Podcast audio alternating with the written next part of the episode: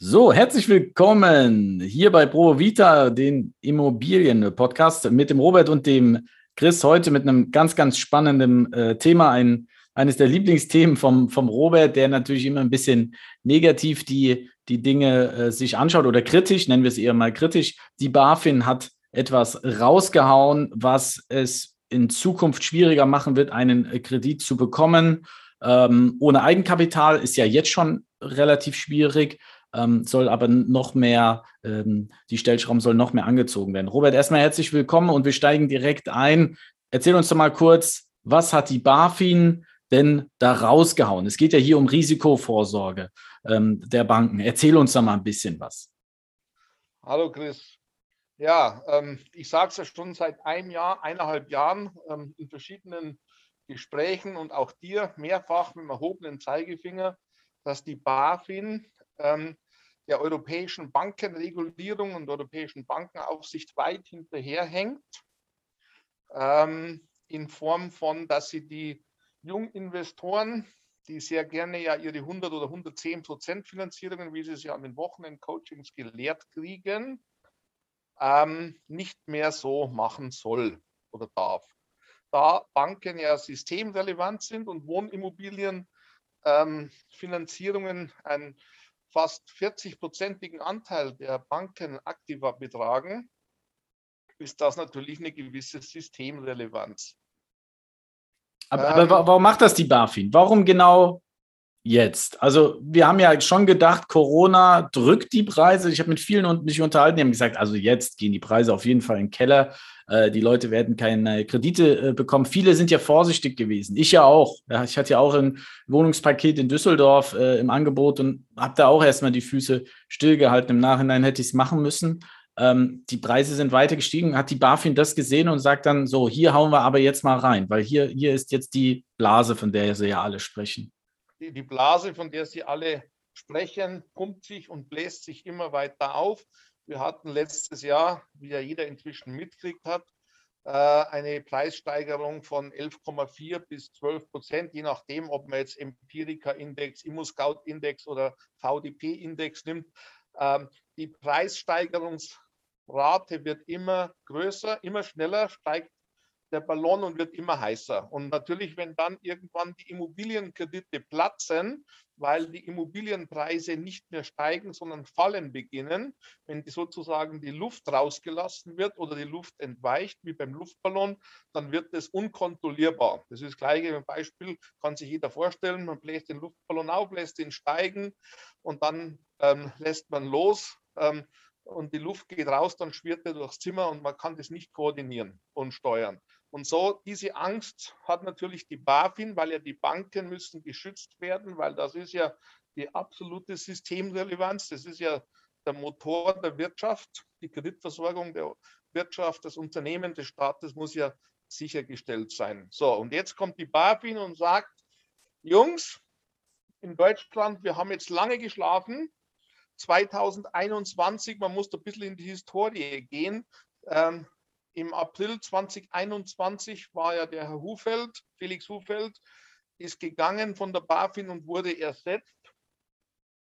Den Namen bitte aufschreiben durch einen Herrn Mark Branson, einen englisch-schweizerischen Banker, der sehr viele Jahre bei Credit Suisse, UBS etc. gearbeitet hat, seit 2011 bei der FINMA, das ist das Gegenteil der BaFin in der Schweiz. Also das ist die Schweizer Finanzaufsicht und seit 2014 war dann der Herr Bransen der ähm, ähm, Vorstand oder geschäftsführende Vorstand der FINMA in der Schweiz und der ist seit April 2021, August 2021 dann offiziell ähm, Präsident der BaFin. Und der Marc Branson ist bekannt als extrem scharfer Hund und er hatte 2019 bereits die Schweizer Immobilienfinanzierung beschränkt. Und äh, ab jetzt weiß man, dass es jetzt kommt von der BaFin. Ähm, und es wird auch jetzt mit einem ganz scharfen Schwert geschossen oder geschlagen, weil jetzt ist der Branson dort und nicht mehr so weichgespülte BaFin-Leute, wie es der Hufeld war. Mhm. Ähm, damit mal die Leute ein Gefühl kriegen, was in der Schweiz seit 2019 ist. Für Selbstnutzer, die dürfen nur 90 Prozent vom Beleihungswert finanzieren. Also Verkehrswert minus Sicherheitsabschlag, der mindestens 10, eher 20 Prozent in der Schweiz ist. Also 10, also 100 Prozent Kaufpreis minus mindestens 10 Prozent Sicherabschlag, 90 Prozent und davon 90 Prozent sind wir also bei ungefähr 81 Prozent als maximales, ähm, was die Selbstnutzer finanzieren dürfen. Und bei den Kapitalanlegern ist eine Mindestvorschrift von 25 Prozent auf den Beleihungswert. Also auch hier wieder 100 Prozent Verkehrswert minus 10 Prozent Sicherheitsabschlag 90 Prozent und davon 75 Prozent nur. Das heißt also, wir reden dann von etwa 70 Prozent vom Kaufpreis, was in der Schweiz für Kapitalanleger finanziert wird seit 2019. Die Österreicher haben seit 2016 ein ähnliches System. Ähm, da ist es so, Mindesteigenkapital 10 Prozent, maximal 40 Prozent äh, die Kreditrate darf maximal 40 Prozent des Haushaltsnettoeinkommens sein. Und das, was die BaFin jetzt in Deutschland rausgehauen hat, mit Wirkung zum 1. Februar 2023, heißt, ähm, es wird erst einmal eine, naja, relativ harmlose Stellschraube gezogen, und zwar die Banken müssen mehr Eigenkapital vorhalten und zwar 0,75 Prozent der antizyklische Kapitalmarktpuffer wird aktiviert, den es ja schon seit den 90er Jahren gibt, der aber nie in Anspruch genommen worden ist. Plus 2 Prozent sektorales Systemrisiko für Wohnimmobilien.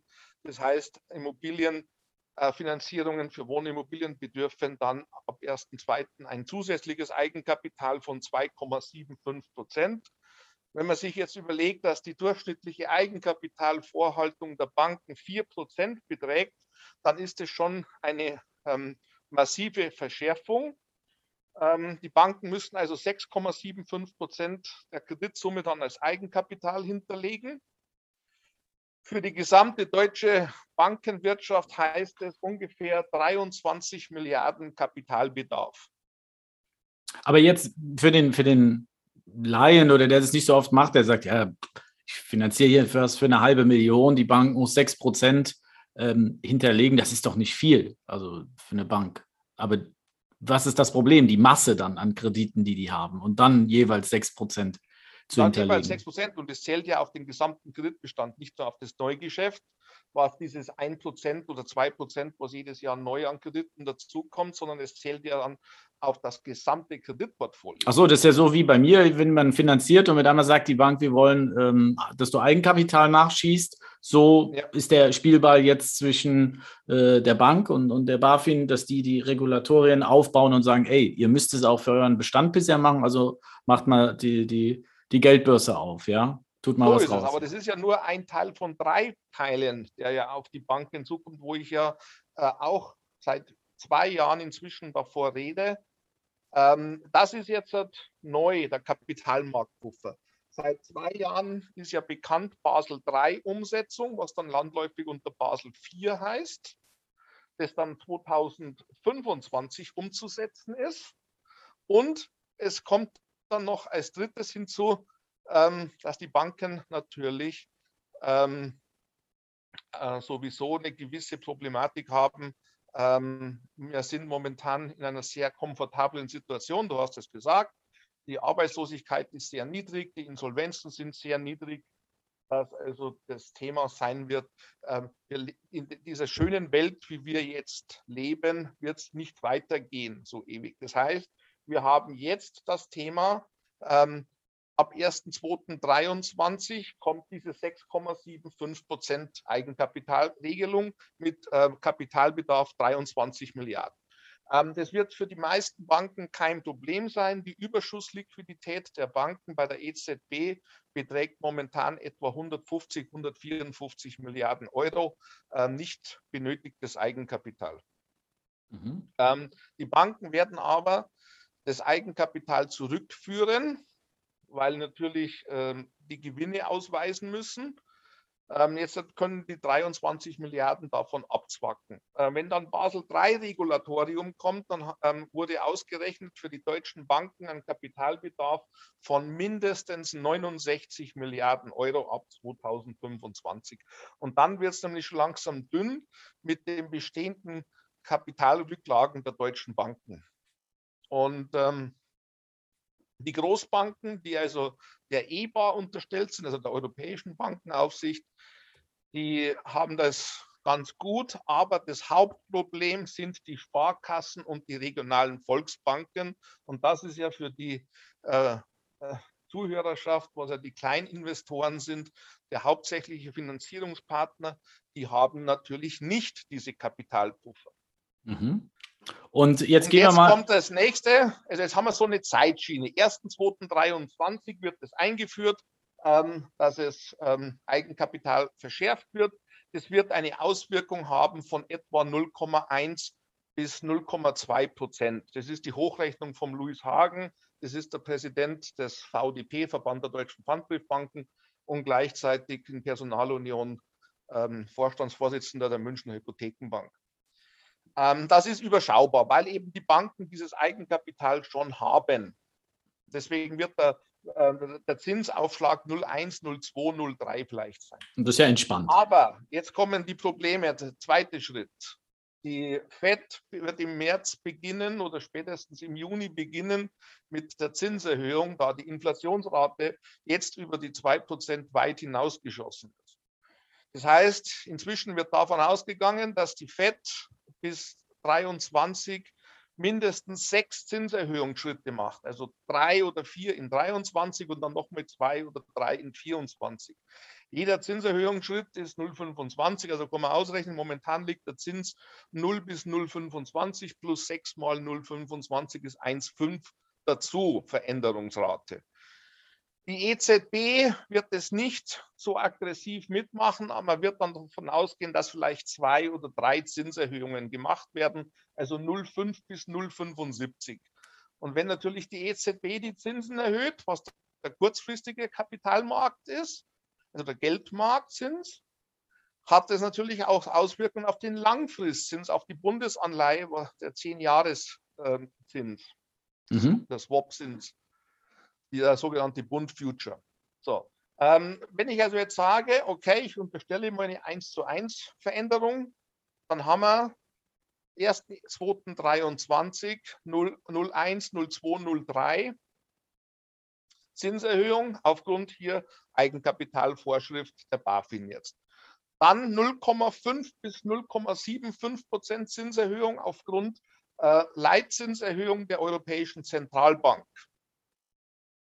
Wann kommen die vom, vom zeitlichen Struktur, dass das die Leute ein bisschen also einordnen können? Die FED, die FED äh, so wird ja laut letzten Protokoll von Paul äh, am letzten Mittwoch, äh, die äh, sollen am März, jetzt, jetzt im März beginnen. Und die EZB wird wahrscheinlich im September oder im Dezember 2022 äh, anfangen. Mhm. Aber wann sehe ich es als oh. Kunde, wenn, was denkst du vom Gefühl? Ich meine, wir können nicht alle in die Glaskugel schauen, aber ich gehe jetzt zur Bank, habe eine Anfrage. Wann denkst du, merke ich das bei meinem Angebot, wo ich sage, ey, wo sind denn mit einmal die, die super Zinsen hin? Wann denkst du, merkt das der Kunde? Das hast du jetzt, merkst du jetzt schon. Der Zins ist in den letzten, in den letzten zwei Wochen schon um 0,2 bis 0,5 gestiegen. Ich merke es ja schon seit ein paar Wochen. Also ja, unter 1 Prozent. Äh, ne? Ja, ja, okay. Aber äh, also es wird, wird langsam steigen. Das ist kein, kein, kein Riesen. Nein, kein, nein, nein, die steigt langsam an. Immer, mhm. immer langsam. Okay. So, aber, aber, wir sind ja, wir sind ja der, der, der Folterkasteninstrumentarium ähm, äh, fängt da jetzt erst an. Ich denke, du bist schon am Ende. Nee, nee, ich bin jetzt erst am Anfang. Ach so, okay. Ja, ja, weil 1.2.23 gilt es. Ne? So, dann wird am 1.2.24 evaluiert ob denn das was gebracht hat, ob denn der Wertsteigerung der Immobilien gebremst worden ist. Also das, wenn dann wenn, festgestellt wenn ich das ganz kurz, ich muss immer ein bisschen reingrätschen, weil ähm, wir haben ja auch Zuhörer, du, man muss ja jetzt eins kurz sagen, du bist Banker, du hast es vor deiner Bauträgerzeit gemacht, deshalb beschäftigst du dich äh, gerade, was das Bankenthema ähm, betrifft, intensiv. Aber jetzt für die Leute, die ein paar Wohnungen haben, ist das natürlich harter Tobak, ähm, das zu verstehen. Ja, die, für die zählt letztendlich, was steht auf dem Darlehensvertrag drauf, wann ist es, welche Entscheidung treffe ich, fünf Jahre, zehn Jahre, ähm, was soll ich tun? Ja, weil die gar nicht okay. diesen Einblick. Also ich sage mal, dann überspringe ich mal die Endpunkte. Ja. Ähm, wir werden eine Verschärfung kriegen, 24, in der Form, dass also Mindesteigenkapital eingeführt wird und dass die Darlehenslaufzeit, so wie es auch in Österreich ist, auf maximal 30 Jahre beschränkt werden wird. Also die Tilgung nicht mehr so wie jetzt ist mit 1 oder 2 Prozent Tilgung mit 40 oder 50 Jahren Darlehenslaufzeit, sondern mindestens 3 Prozent Tilgung, maximal eben 30 Jahre Kreditlaufzeit. Das heißt, es wird an zwei Fronten gekämpft und dann kommt eben 25 Basel 3 dazu. Wenn einer jetzt kommt und sagt, von denen wie er es gelernt hat, auf seinen 6000 Euro gezahlten Wochenend-Coachings äh, oder Masterklassen fünf Jahre kaufen, Immobilie aufwerten und dann nach fünf Jahren neu beleihen und äh, äh, Wertsteigerung abkassieren wird nicht mehr funktionieren. Die fallen genau in die, in, ich sage jetzt mal, in, die, in, in so ein Loch, in die Scheiße auf Deutsch gesagt.